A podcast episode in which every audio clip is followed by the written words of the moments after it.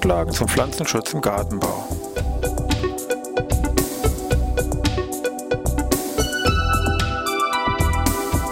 Ein wöchentlicher Podcast der Forschungsanstalt für Gartenbau an der Fachhochschule Weinstefan von und mit Thomas Lohrer. Für Gartenbaustudenten und alle anderen, die sich für Krankheiten und Schädlinge an Pflanzen, deren Biologie und Bekämpfung interessieren. Thema heute Kohlhernie.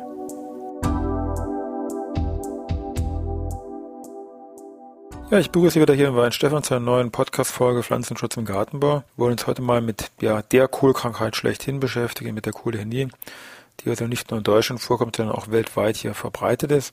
Die Rede also ist ja zu Deutsch von der Kohlhernie. Wissenschaftlich im Bereich wird hier von Plasmodiophora brassicae geredet.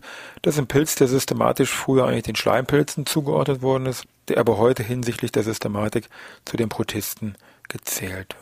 Entdecker und Namensgeber von hier Plasmodiophora brassicae war ein russischer Biologe. Meistens wird er als M.S. Voronin abgekürzt. M.S. steht für Michael Stefanovic, also Michael Stefanovic Voronin, russischer Biologe, der 1873 seine Forschung zu diesem Thema aufgenommen hat und dann auch erfolgreich 1878 diesen Erreger nachweisen konnte als Verursacher eben von dieser Kolanie und hat auch hier entsprechend seinen Namen gegeben, also Plasmodiophora brassicae und dann Voronin 1878 wäre dann hier der vollständige Name. Im deutschen Bereich gibt es hier vielfältige Namen für dieses Schabbild, also Kolanie ist eigentlich so das bekannteste. Daneben auch noch solche Bezeichnungen wie Fingerkrankheit oder Klumpenfuß oder Herniekrankheit. Im Englischen wird das sogenannte Club Root oder Finger and Toe bezeichnet. Das Ganze zielt also irgendwie auf die Symptomatik, auf die Schabbild von dieser Kohlehernie ab. Es ist also ein Schabbild im Bereich der Wurzeln. Wir haben deutliche, massive gallenförmige Deformationen, klumpig, teils fingerartig, kann ich also nur erkennen, wenn ich ihm die Pflanze auch ausgrabe. Die Schäden im Boden an den Wurzeln stehen dann praktisch in direkter Korrelation zu den oberirdischen Schadsymptomen. Das heißt, die Wurzeln können nicht mal ihrer eigentliche Funktion hier nachkommen. Das heißt, oberirdisch sind dementsprechende Welkeerscheinungen zu verzeichnen, speziell eben bei Sonnenstrahlung, weil dann natürlich sehr schnell hier die Pflanzen schlappen, weil natürlich dann im Verhältnis zu dem, was die Pflanze benötigt, nur sehr wenig Wasser nachgeliefert werden kann. Genereller Kümmerwuchs ältere Blätter vergilben und ansonsten kann man das Scharpelt höchstens, speziell was die Wurzeln noch angeht, verwechseln mit einem Befall mit dem Kohlgallenrüssler, der also dadurch leicht zu trennen ist, dass immer diese Wucherung, sage ich mal, quer durchschneidet. Wir bei diesem Kohlgallenrüssler im Innern eben einen Hohlraum haben und mit ein bisschen Glück noch die entsprechenden Larven hier drin von diesem Käfer wiederfinden würden. Kolonie äh, kommt weltweit vor, ruft auch weltweit teils massive Ernteverluste vor, also kann problemlos hier einen Totalausfall bedingen. Ansonsten im Schnitt wird mal so gerechnet, weltweiter Ernteverlust durch Kolonie ungefähr 10 bis 15 Prozent.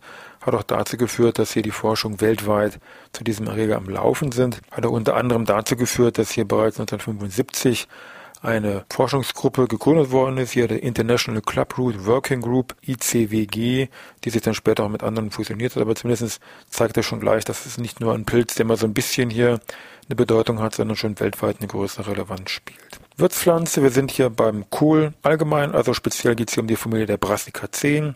Speziell sind die Gattungen Brassica und Raphanus hier betroffen, also ich sage mal Kohl und Raps, aber auch alle anderen Vertreter innerhalb dieser Familie wo man auch hier die Unkräuter zum Beispiel nicht vergessen darf. Gut, dann wollen wir schauen, wie so ein Zyklus von diesem Kolonieerreger Plasmodiovora brassicae aussieht.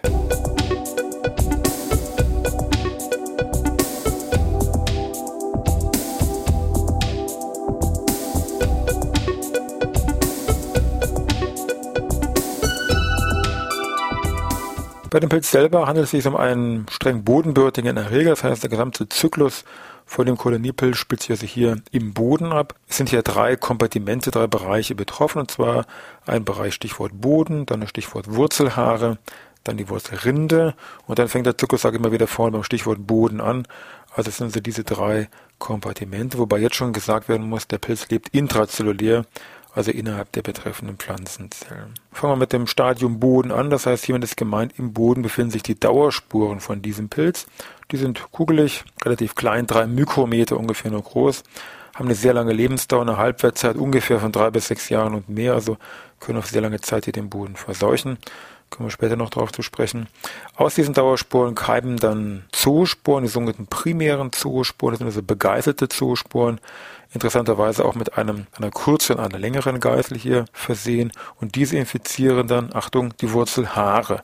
Diese Infektion der Wurzelhaare erfolgt vom Grundsatz her, sage ich mal, makroskopisch symptomlos. Innerhalb dieser Wurzelhaare kommt es dann zur Bildung, ich sage mal, von einem Plasmodium, also von einem vielkernigen Organ. Das Ganze zerfällt dann, beziehungsweise gibt in den Boden dann weitere, jetzt neue Zoosporen ab, die sogenannten sekundären Zoosporen.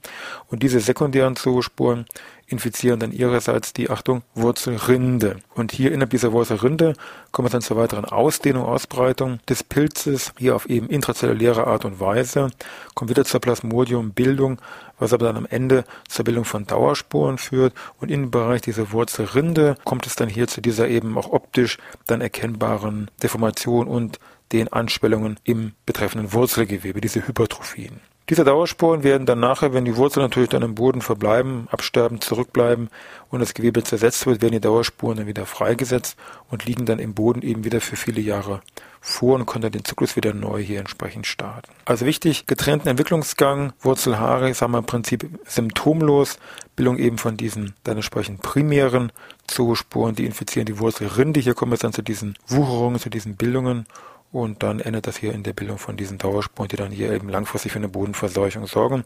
Wobei man sagen muss, dass auch heute noch, viele Jahre nach der Entdeckung von diesem Pilz durch Voronin, viele Fragen oder viele Spezialfragen innerhalb dieser Biologie von diesem Pilz immer noch offen sind. Gut, dann wollen wir mal schauen, welche Strategien sich gegen diesen Pilz nun anbieten. Das ist mehr so eine Art Maßnahmenpaket, muss man schon sagen. Also mehr so ein integrierter Ansatz. Man muss es an mehreren Schrauben hier, sage ich mal, drehen. Die wollen wir mal separat für sich besprechen, die einzelnen Punkte. Ich habe da eine Summe ein, sage ich mal, acht Punkte Katalog eben mal zusammengestellt.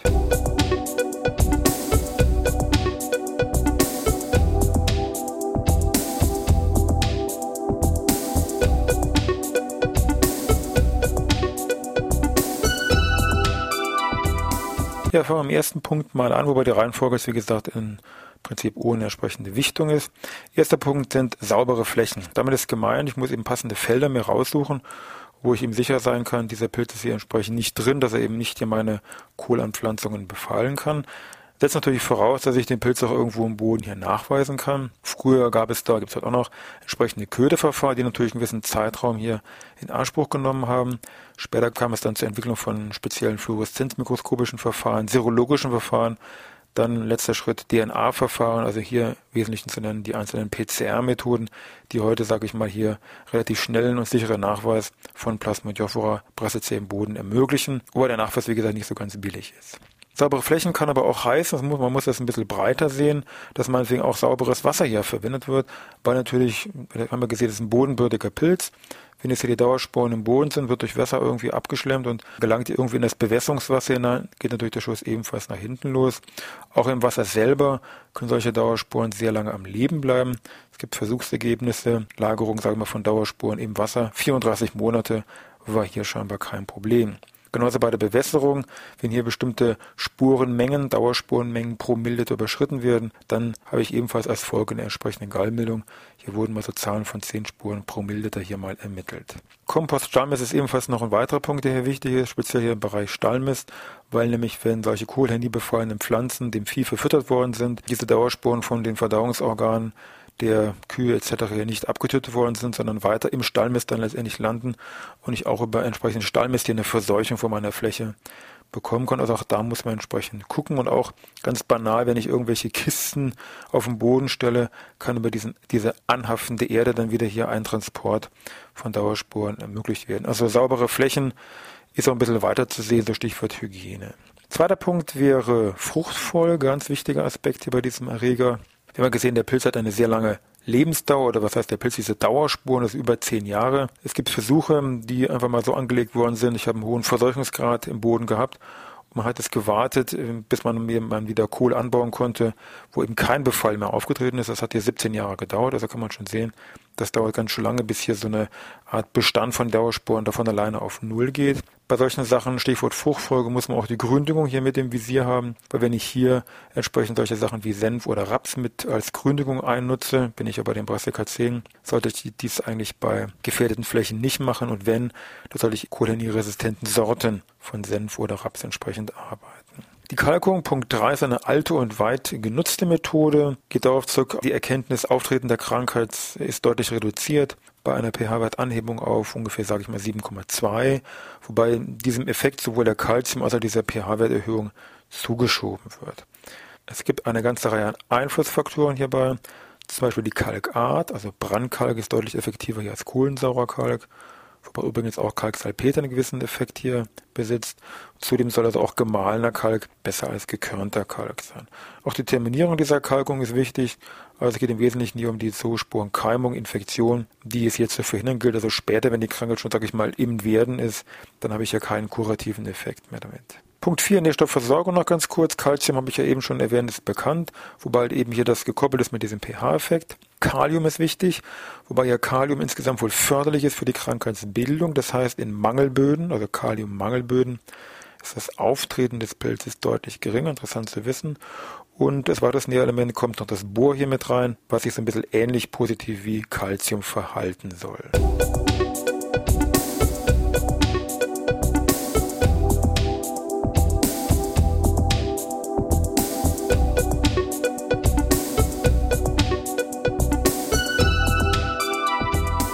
Kommen wir dann zu Punkt 5, Stichwort Hitze.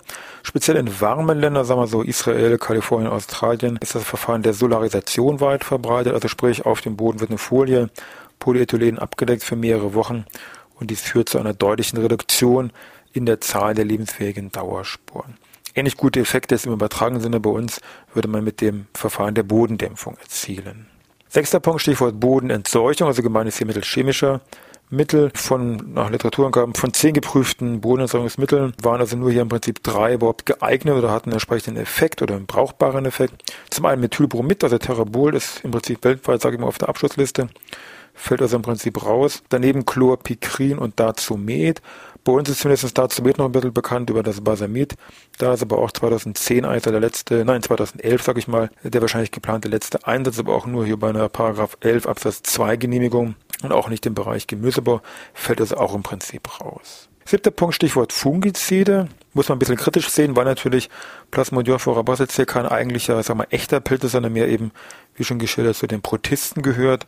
Also müsste man eher irgendwelche Protestizide, sofern es die überhaupt gibt, sage ich mal, entwickeln. Früher sehr weit verbreitet waren quecksilberhaltige Präparate, also Quecksilberchlorid, Calomel ist hier sehr weit als Handelsname oder als Trademark, sage ich mal, hier geläufig gewesen. Das Ganze, auch bei den nächsten Mitteln, die ich jetzt hier noch so ein bisschen rausgesucht habe, ist immer so das Prinzip Bodenbehandlung oder Jungpflanzen tauchen oder nachträglich angießen. Das ist ein bisschen unterschiedlich. Es gab eine ganze Reihe Versuche aus der Wirkstoffgruppe der Benzimidazole, da haben sich so ein paar als, sag ich mal, recht sinnig ähm, erwiesen.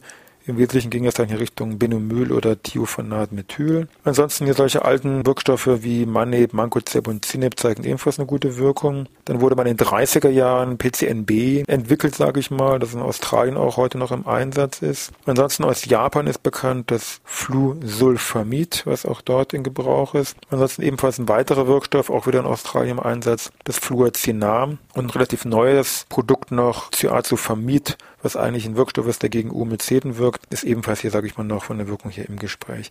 EU-mäßig kann man aber gleich sagen, ist da nichts zugelassen. Deutschland gehört bekanntermaßen zur EU. Also bei uns tut sich hier pflanzenschutzmittelmäßig, bezogen Blickrichtung, Fungizide gegen Einsatz gegen Kolenie, ist hier eigentlich im Moment derzeit nichts aktuell. Achter und letzter Punkt wäre Stichwort resistente Pflanzen, was natürlich für den Anbauer, sage ich mal, sehr praktikables Verfahren natürlich wäre. Ist auch bekannt für unter anderem Chinakohl, auch für Blumenkohl hat aber auch gewisse Probleme oder Grenzen, weil natürlich auch hier, wie man schon fast vermuten kann, auch bei Plasmodiophora brassicae es verschiedene, ich sag mal, Rassen, Biotypen, wie auch immer gibt und dann mal so eine Resistenz auch gebrochen werden kann. In der Summe ist es so, gegen Kulhernie wirkt nicht Maßnahme 1, 5, 6 oder 9, sage ich mal, sondern es geht darum, bei allen Maßnahmen muss man sich überlegen, wie ist meine entsprechende Ist-Situation, welche von diesen ganzen Verfahren, Möglichkeiten, vorgestellten Verfahren, die es gibt, sind in meinem konkreten Fall jetzt hier durchführbar und natürlich auch ganz klar entsprechend bezahlbar, aber das muss man natürlich auch sagen. Es bringt wenig, wenn ich hier ein tolles Verfahren habe, was mich dann Vermögen kostet und ich hier überhaupt nicht die Hälfte von dem Betrag da irgendwie wieder rausholen würde. Ja, damit sind wir für heute auch wieder am Ende. Danke fürs Zuhören und wir hören uns dann wieder nächste Woche Dienstag.